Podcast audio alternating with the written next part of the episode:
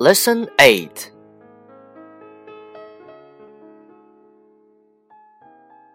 Sally is making an airline reservation. I want to book a seat to Scotland in three days. Wait a minute, please. Let me check for you.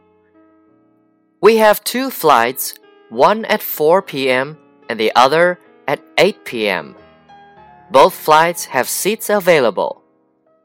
Which one would you like to take? Which do you prefer? First class, business class, or economy? What time does the flight get into Scotland? Oh, when should I check in? You have to be there an hour before the departure. Thank you for flying with us.